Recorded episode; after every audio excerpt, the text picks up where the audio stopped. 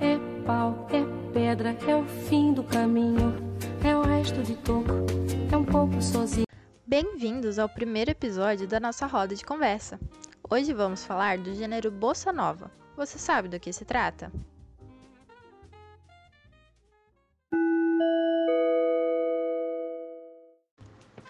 Bossa nova, ela foi um estilo de grande sucesso lá pelos anos de 1958 até 1960, criada lá no Rio de Janeiro, em Copacabana. Um estilo que modernizou a música brasileira e contribuiu para vários outros gêneros importantes surgirem, como o MPB, a Jovem Guarda e a Tropicália.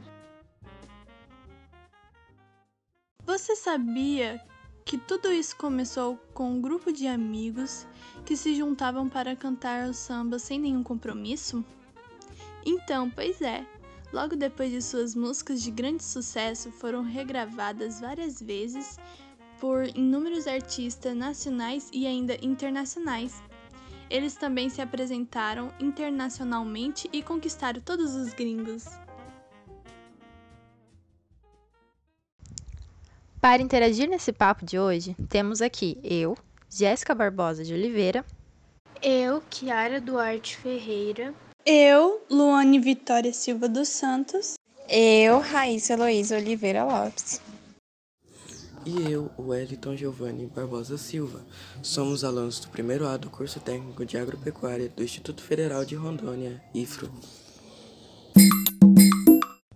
Então, gente, a Bossa Nova foi um movimento de música popular brasileira. Surgiu no final dos anos 50 e teve muita influência do samba carioca, estilo internacional que vamos ver para frente. O movimento surgiu entre músicas jovens de classe média carioca que se reuniam para tentar inovar a música brasileira. Em 1958 foi o lançamento do compacto João Gilberto, um dos maiores representantes da bossa nova. Teve seus anos de mais sucesso em 1966.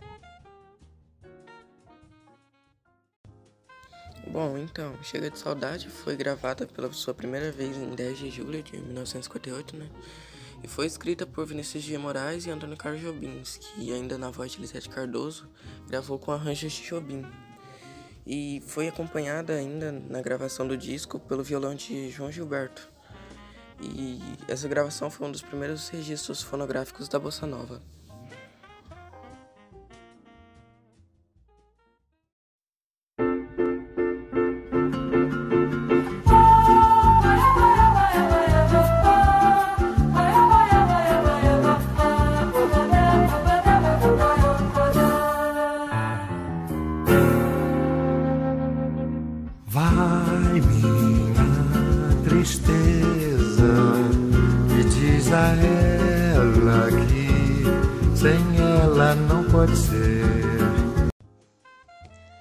Você sabia que temos dois outros cantores que influenciaram no estilo musical?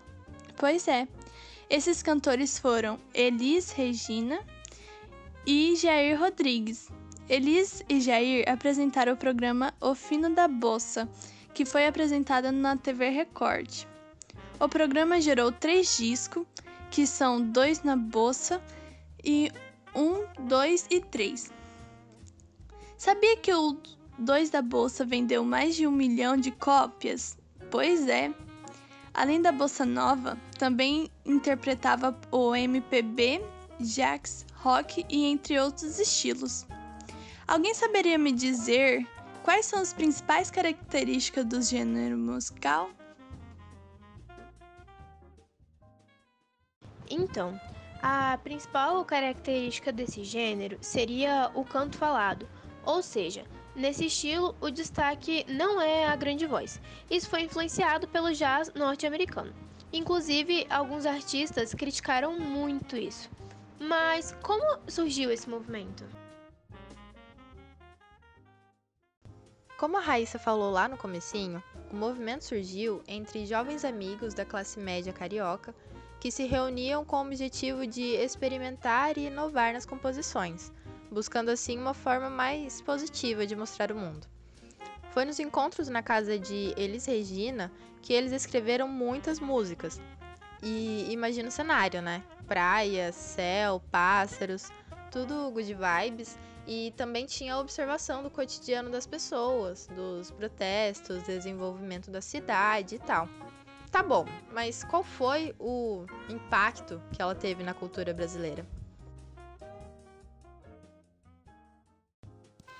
Então, foi uma inovação que estabeleceu uma conexão bem importante né, entre o samba da bossa nova e o samba de camadas mais populares, que eram geralmente conhecidos como de morro de raiz. E, e fez com que sambistas de prestígio no meio do samba raiz, que estavam um pouco afastados do mercado fonográfico da época, passassem a ser conhecidos por uma fatia de público mais jovem universitário, passassem a ter um reconhecimento por esse público. E foi nesse contexto que o cenário artístico brasileiro viu surgir uma nova geração de compositores, compositores bem reconhecidos, como Paulinho da Viola, Noel Rosa, Chico Buarque, entre outros.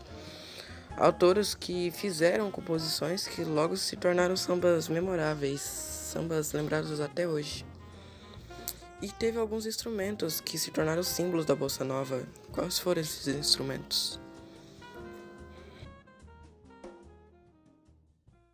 São eles o violão, o piano, a flauta, o trompete, o saxofone, o pandeiro, o contrabaixo e a bateria.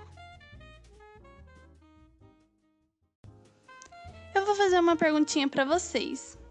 E por que o nome Bolsa? Vocês saberiam me dizer? Bem, em sua época, se alguém achava alguma coisa original, inteligente e bem-humorada, dizia que essa coisa era cheia de bolsa. Depois de ouvir a música do grupinho que Nara fazia, que além de ser cheia de bolsa, era muito inovadora e as pessoas saíam dizendo aquelas pessoas que tinham uma bolsa nova. E tá aí porque o nome pegou. Algumas das canções mais famosas são O Barquinho, O Bêbado e O Equilibrista, que ficou imortalizada na voz de grande cantora Elis Regina. Chega de Saudade e Água de Março.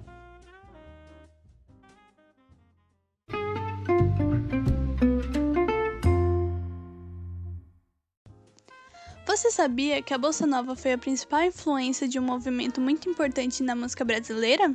Sim, foi o tropicalismo. O tropicalismo foi que saíram nomes como Caetano Veloso, Gal Costa e Gilberto Gil. E apesar de não ser assim tão nova, essa bolsa ainda vai viver por muito tempo. E não só, recentemente o ritmo voltou à moda lá nos Estados Unidos. Agora uma perguntinha: Quais estilos de música mais influenciam a sua criação? Como já foi dito no início da nossa conversa, a bossa nova teve fortes influências do samba carioca e do jazz norte-americano. Então, isso é tudo por hoje, pessoal. Esperamos que tenham gostado desse podcast, desse estilo massa que é a bossa nova, né? Até mais. Música